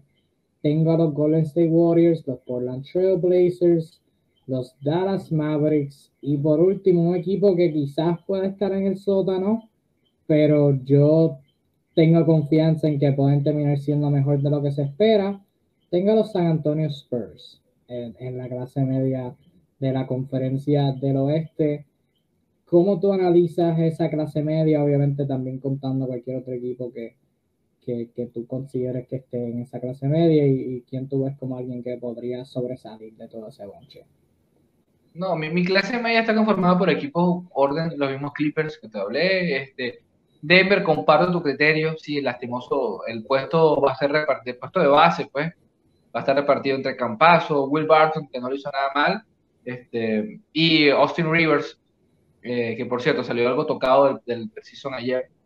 Así que bueno, está complicado, por más que tienen al MVP, ¿no? Este, va a estar complicado llamarlos contender al uso, más por sus debilidades también en defensa. Eh, un equipo que yo lo tengo más en la clase baja, pero, y voy a ser reiterativo en esto y hasta fastidioso, de talento, talento, talento, tienen para estar en la clase media. Ahora, que pase o no pase, bueno, que tantas cosas que hay en el mundo que son los Timberwolves de Minnesota y quiero hablar un poquito de ellos porque este es un equipo que tiene una plantilla buenísima, buenísima, buenísima, este, jugadores de perfil interesante, pero no hay un cerebro detrás que, que asimile las cosas. No sé si el tema de la, de la nueva gerencia, bueno, el nuevo cuerpo técnico pueda limpiar un poco las impurezas, pero talento, o sea, un equipo como esto que tenga a, D'Lo Russell, que tenga a Carl Anthony Towns, que tenga un anotador como Beasley, que tenga a Anthony Edwards, que ha demostrado que tiene un nivel ridículo. O sea, y este año viene con más, ¿oíste? Hay que verlo como llegó físicamente para meter miedo. O sea, lo que necesita es un cerebro que, que ajuste, o sea, que ajuste y que, que obligue a jugadores a sacrificar la tendencia de la pelota. Pero tienen el talento para estar en la clase media. Eso, eso ya, ya depende de otros factores poder llevar eso a la meta. Eh, en el caso de esta conferencia, ¿no? que, es tan, que es tan complicada, Portland para mí es un equipo de clase media hoy en día. O sea, eh, ya no, el año pasado hablamos de Portland como esos equipos para dar campanadas, ya ahorita tengo que decirlo, no, definitivamente no, la gerencia no ha hecho el trabajo. Sí, bueno, a última hora como que logró mejorar un poquito la, pobre agencia libre, pero sigue quedándose cuando tú lo ves ahí un punto intermedio que, bueno, como decimos en Venezuela, ni chicha ni limonada. Eh, Dallas hablemos de Dallas un momento. Dallas. ¿Qué tema, Dallas? Dallas va a competir porque tiene Luca 12, lo repito. Sea, mientras tengas a un jugador como Luca 12, tú vas a competir. Porque el tipo es mágico. Al dar la pelota y algo hace, algo te resuelve. Pero nuevamente tiene una plantilla y que nadie se engañe. Que no tiene lo necesario para ir a instancias superiores. O sea, ya, fin, fin del comunicado. Por cierto, saludos Saludos a, Luis Picorelli. Luis, gracias, un habitual de, nuestra, de nuestras transmisiones. Patricia Farías, saludos de Venezuela, ay, mi país. Qué bella Patricia, gracias por, escribirnos. Y Daniel, que ha estado súper activo.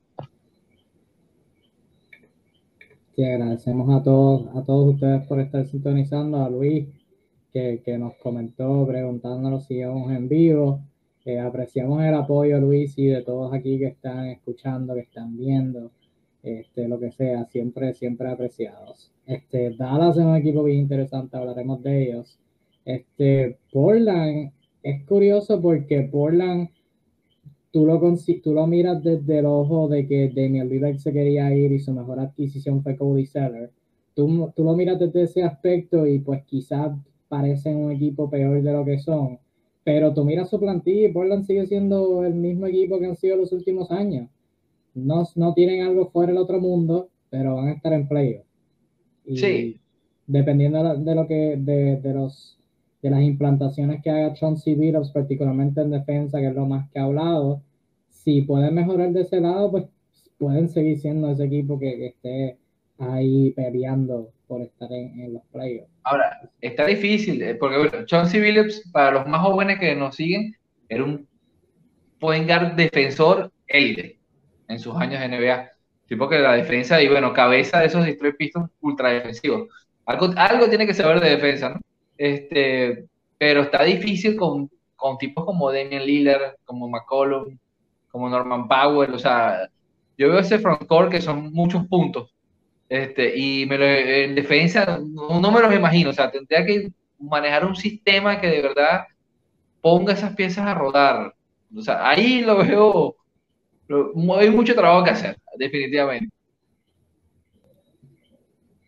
sí, es algo muy interesante y obvio, este, lo que, lo que mencionaste de Dallas, este, Lucas. Ah, sí, por aquí, por aquí coloquen, eh, Luis, que está viendo el juego de hoy, KP, por más que intenta postearse, es violento. Bueno, sí, eh, KP tiene siete pies y uno, una pulgada y pesa unos cuantos kilos. Es difícil, es difícil moverse con ese cuerpo. Por, algo va a jugar Power Forward, para, para evitar tenerlo allá, allá debajo del palo. Este, Saludos a Daniel que comentó que nos encanta nuestro trabajo, pues gracias, lo hacemos por ustedes, tratar de, proveer de su nueva perspectiva sobre el juego, se aprecia su apoyo siempre. Eh, última categoría antes de entrar a las predicciones como tal y cerrar el live, sotaneros. Eh, Minnesota está por aquí, tú lo mencionaste, el talento es evidente y tiene una mente maestra ofensiva en Chris Finch, que por lo menos lo que se vio dirigiéndolo se vio bastante bien, este, jugadas más elaboradas y toda la cuestión, pero es Minnesota. Eh, no puedes contar con muchas cosas, pero con algo que puedes contar es que Minnesota va a estar en el sótano.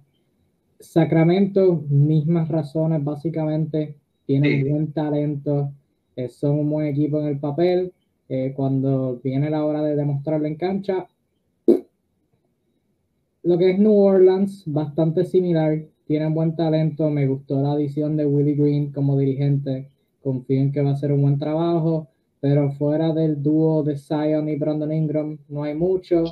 Eh, todavía tengo dudas sobre el spacing. Eh, van a depender mucho de, de, jugadores jóvenes como Kyra Lewis, como Trey Murphy, como lo es este. Eh, o sea, de ese tipo de jugadores van a depender. Najee Marshall también. Así que no sé cuán consistentes puedan ser. Así que creo que van a estar peleando por un puesto de play, no necesariamente sótano, sótano, pero caen en esta categoría. Y después los tres obvios, eh, o los dos obvios, lo que es los Oklahoma City Thunder, lo que es los Houston Rockets, están en el sótano para mí. Esos son como que los, los que van a estar peleando toda la temporada para ver quién termina número uno en el draft. Eh, esos son los que, los que veo ahí. Eh, aparte de Minnesota, ¿tú ves a alguien en este grupo tratando de sobresalir este, que posiblemente pueda terminar en la clase media cuando se acabe todo?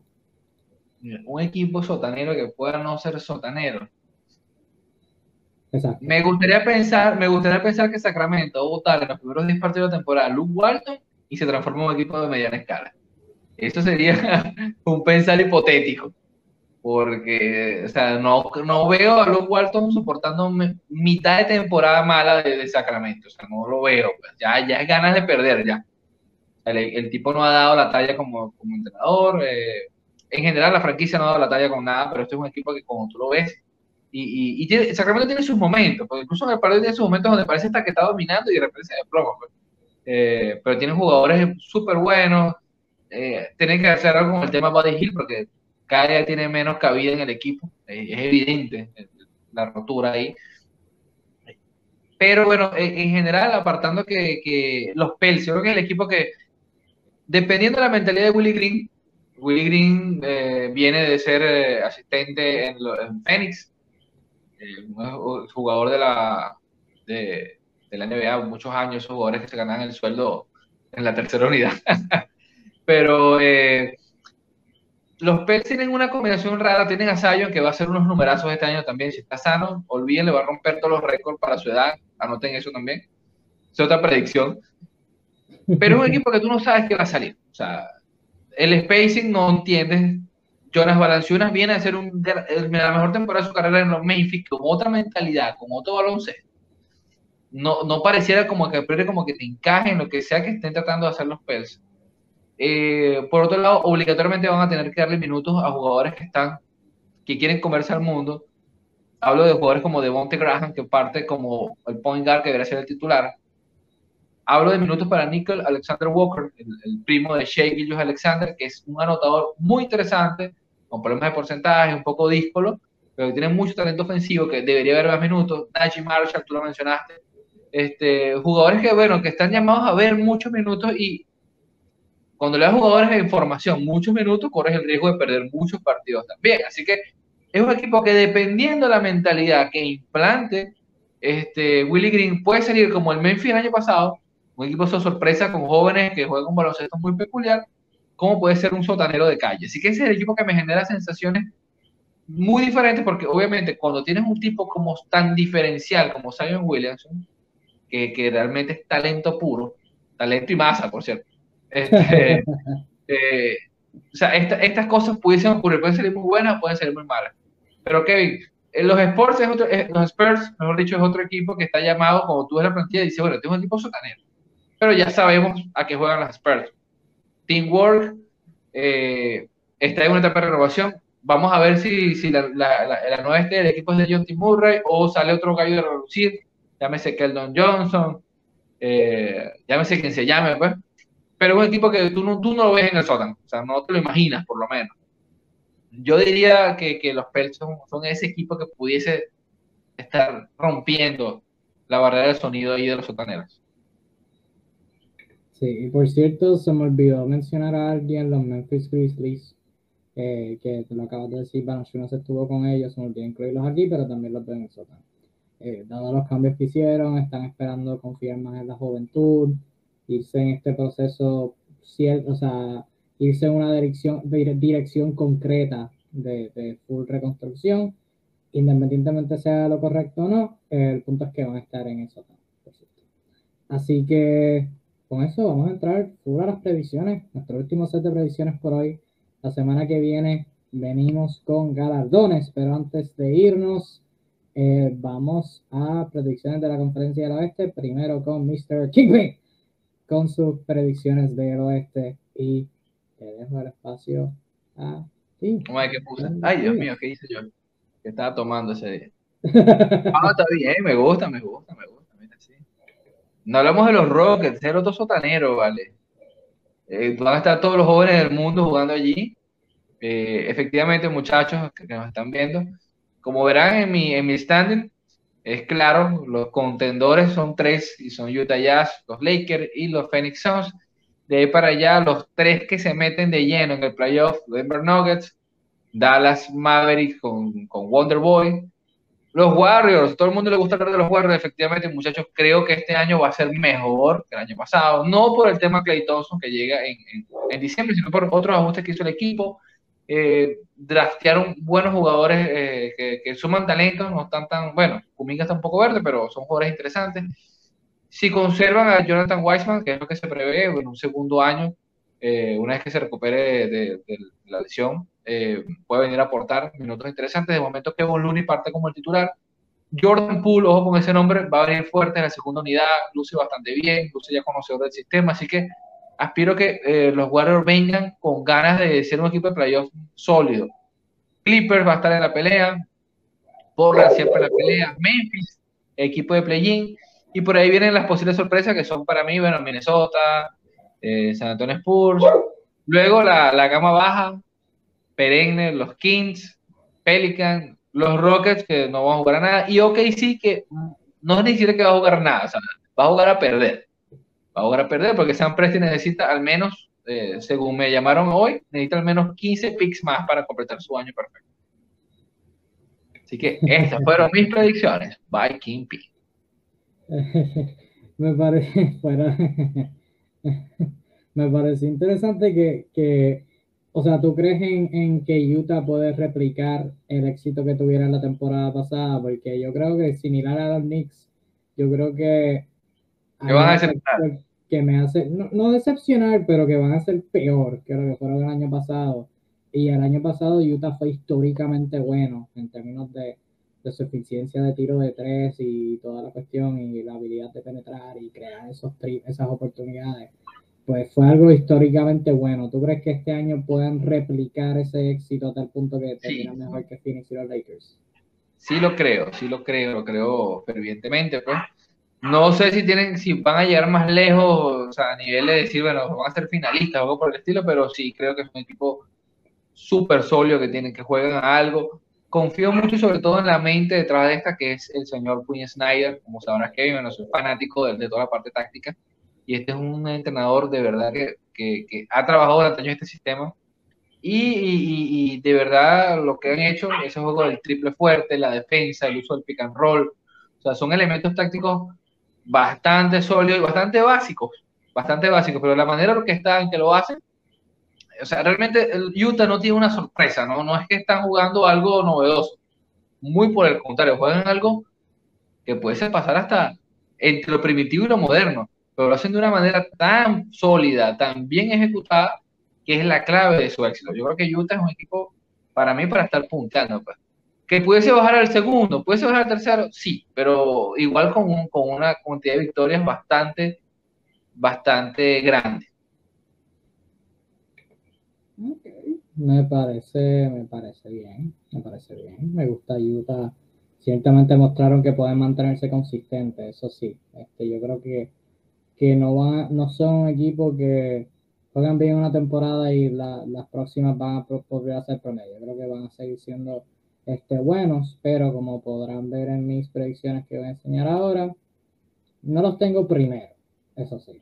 Este, creo que van a jugar bien, pero creo que los Lakers terminan número uno.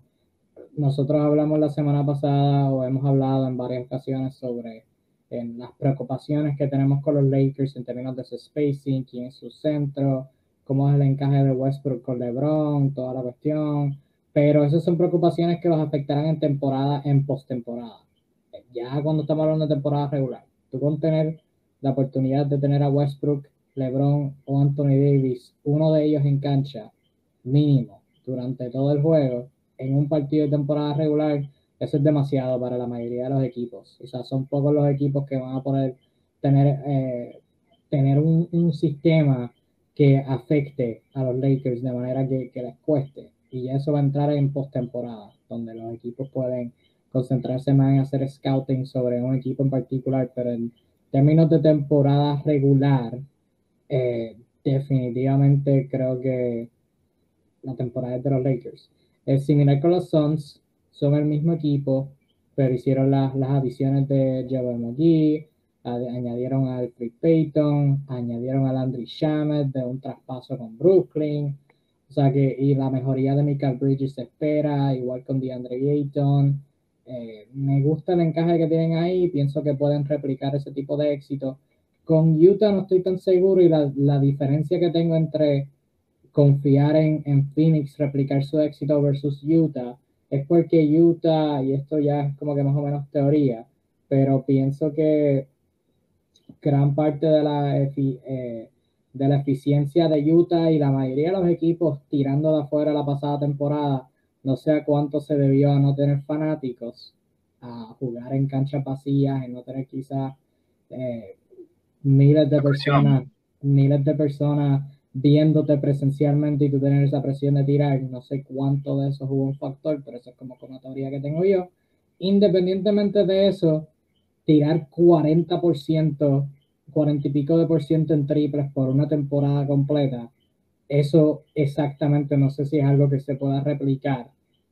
Este, creo que van a, van a ser unos mejores equipos tiradores, pero independientemente sea por los fanáticos o no, creo que eso no es algo que se puede replicar por temporadas corridas. Aunque sí bien me pueden callar, pero no es algo con lo que yo pueda apostar.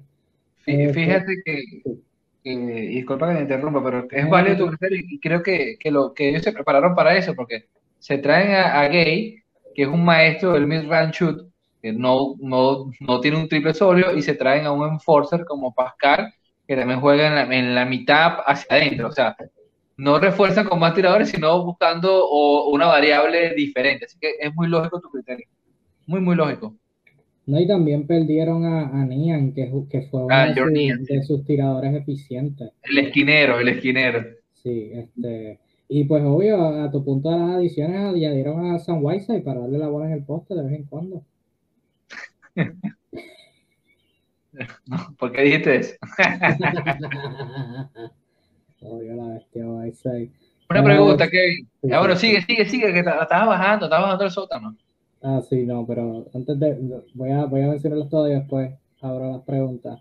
Los Clippers, yo creo en, en el MVPG, creo en, en, que Paul George pueda tener una excelente temporada para, para liderar a los Clippers. Creo que Bledsoe puede mejorar. Eh, mi corazón afiliado a los Miami Heat confía en que Justice Winslow puede encontrar su encaje y ahora que no van a tener a Kawhi van a depender grandemente de él.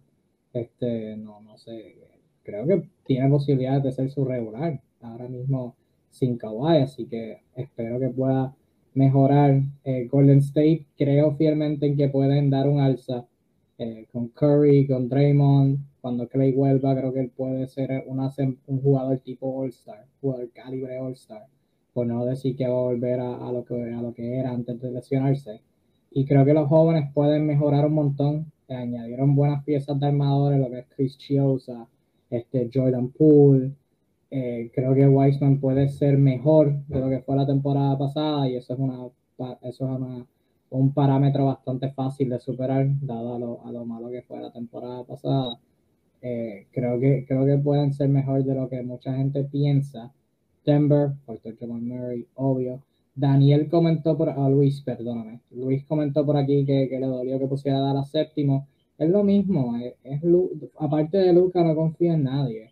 Realmente tengo mis dudas sobre Porzingis, independientemente cuál yo piense que sea el rol ideal para él, lo cierto es que hay dudas sobre su producción y su, eh, y su salud y toda la cuestión. Y fuera de eso, todo el mundo dudoso, todo el mundo dudoso en ese equipo. Este, Portland ya lo hablé, puede ser, va a ser un equipo del, del montón.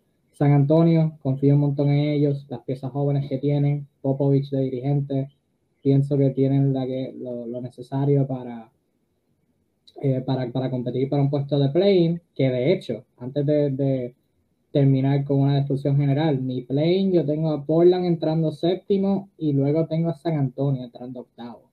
Creo que San Antonio le gana a New Orleans, que los tengo 10, eh, que los tengo 10 y creo que le ganan a Dallas en un partido de play Así de, así de, así de nivel de confianza tengo en San Antonio que los tengo ganando dos juegos de play este año y pues el sótano eh, New Orleans, Sacramento, Minnesota, Memphis. Ok, sí, los tengo mejor que Houston y tentativamente. Me llamó la atención eso. Sí, yo, es que yo creo que las piezas jóvenes de OKC son mejores que las de Houston. Y uno. Y dos, creo que Houston tiene un montón de bajas este, en términos de su plantilla. Eh, o sea, OKC tiene todo en la plantilla joven. Houston tiene su plantilla joven, los jugadores notables, y después van a tener como a Eric Gordon, como a Daniel House, gente así, que no, no sé cuánto eso los puede ayudar. Y, ok, sí, tentativamente los hubiera puesto como 12, 11. Genuinamente pienso que sus piezas jóvenes son buenas y pueden ver una mejoría, pero efecto Detroit. Me acordé que al segundo que, que estén compitiendo, eh, la, la, gerencia va a sentar a sus mejores jugadores por tres meses y pues ahí se echaba todo. Al año pasado, la gente se olvida, el año pasado ellos estaban como décimo, noveno, compitiendo. Y después, pura coincidencia, Shaquille Alexander se lesiona y se pierde la temporada entera. Ruben Storch se lesiona y se pierde como cuatro meses. Eh, está jugando bien y se lesiona también. Al Horford lo sientan por ello de sentarlo. O sea, ni siquiera lo, lo esconden. Ellos dicen, mira, sí, vamos a sentar a Horford porque está jugando muy bien. O sea, que, que sí, por las piezas yo creo que, que, van a jugar muy bien, pero la gerencia no va a querer que ellos jueguen bien. Así que esas son mis predicciones del oeste. Eh, siéntanse en la completa libertad de tirar el screenshot y al final cuando se acabe la temporada e indicarme cómo mal estoy. Lo siento, lo... lo este, bueno, yo le voy a hacer una predicción a tu predicción.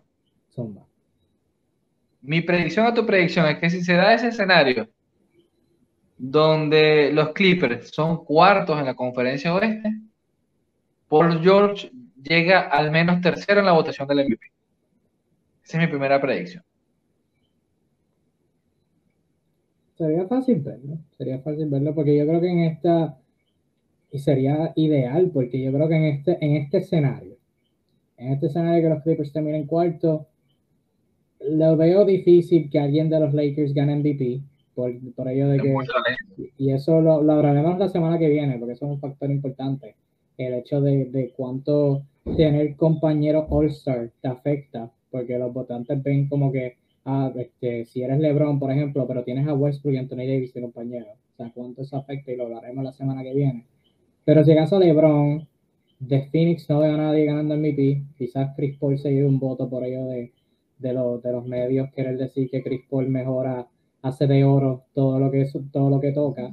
De Utah nadie va a ganar MVP. Nadie, nadie, nadie va a ganar MVP. Bueno, Donovan Mitchell pudiese entrar en un aspecto de votos, de, de segundo lugar, tercer lugar. De botico, un botico en tercer lugar.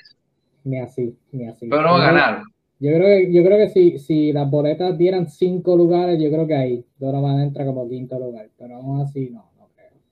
Yo creo que en, este sí creo que si, en ese escenario Paul George tiene, todas las cartas, porque sería muy claramente el mejor de su plantilla. Es un two-way player, te va, él siempre da buenas estadísticas en defensa. Eh, su mejor año en anotación fue el, último de OKC, que hizo 28, 27 y pico. la conversación para MVP también. Y muchos recuerdan el penúltimo año en Indiana, donde fue una bestia, no fue tan, pero a nivel completo puso el equipo a pelear. Pues. Así que sí, creo que Paul George es una gran oportunidad en su carrera de, seguir limpiando su nombre, ¿no? Ante tantas críticas que ha tenido. Me gusta tu standing, Kevin. Eh, no sé, Houston, Houston, hay cosas interesantes, pero el equipo está muy, muy roto, muy, hay que ver qué hace con John Wall. Eh, Jalen Green interesante, veo ofensiva más poca cabeza. Kevin Porter Jr. no se sabe si realmente va a ser eh, un miembro del Starting Five. Entonces hay muchas dudas ahí, no, no sé qué puede pasar. Pero si te digo algo de los, de los, de los Houston, peor que el año pasado no lo van a hacer. Aunque sea una victoria más que el año pasado, eso sí te lo digo. Aunque sea una más que el, que el del año pasado. Bueno, para contexto, los Rockets la temporada pasada perdieron 17 juegos de 72. O sea que van, a tener 10 juegos más para mejorar. Así que eso, eso que obvio, eso va a jugar factor. para, para su juego número 72 vamos a ver. Vamos a ver para su juego número 72 van a tener una victoria más que el otro. Vamos a decirlo así. vamos, vamos. Van a tener 18 victorias. Esa es mi, mi segunda predicción a tu predicción. Bueno, ya con eso, con esa nota, finalizamos esta primera parte de nuestras predicciones de la NBA standings. Hoy hablamos de los standings, que es lo más que la gente predice, realmente es lo más que, la gente como que se, se afina en hacer predicciones. Eh, los galardones, quizás MVP y lo demás, como que no tanto. Eh, quizás novato del año, ese tipo de cosas. Así que ya nosotros tiramos nuestra nuestra bala, ya nosotros pusimos nuestra aportación en esta conversación de predicciones de standings, luego las estaremos publicando en post y toda la cuestión, pero déjenos saber su opinión, ¿están de acuerdo con nuestras predicciones? ¿Quién quitarían? ¿Quién eliminarían? ¿Quién cambiarían? Todo, todo pueden este, dejarnos saber. Este, obviamente, si están escuchando el podcast, pues escucharon algunas de nuestras predicciones, pero después este, entre mañana y el fin de semana pueden meterse a nuestra página de Facebook y pues podrán verlas publicadas, eh, las de Kingpin y las de Jody Flash 305. La semana que viene venimos con galardones, hablando de los seis galardones que se dan anualmente. MVP, novato del año, dirigente del año, jugador defensivo del año, mayor progreso y ejecutivo del año.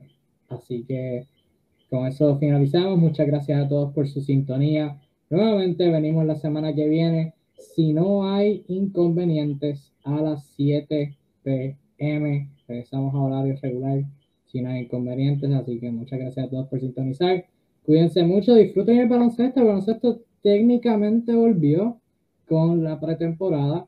Yo no veo la pretemporada porque dar espacio a mucha overreactions, a mucha reacción exagerada, negativa y positiva, pero hay baloncesto, así que si quieren eh, llenar esa, esa necesidad, está ahí. Temporada regular empieza el 18 de octubre, martes, así que ya el próximo live estaremos a unos cuantos días de empezar.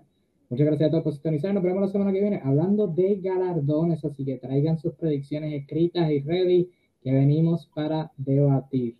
Gracias a todos por sintonizar. Nos vemos en la próxima. Chao.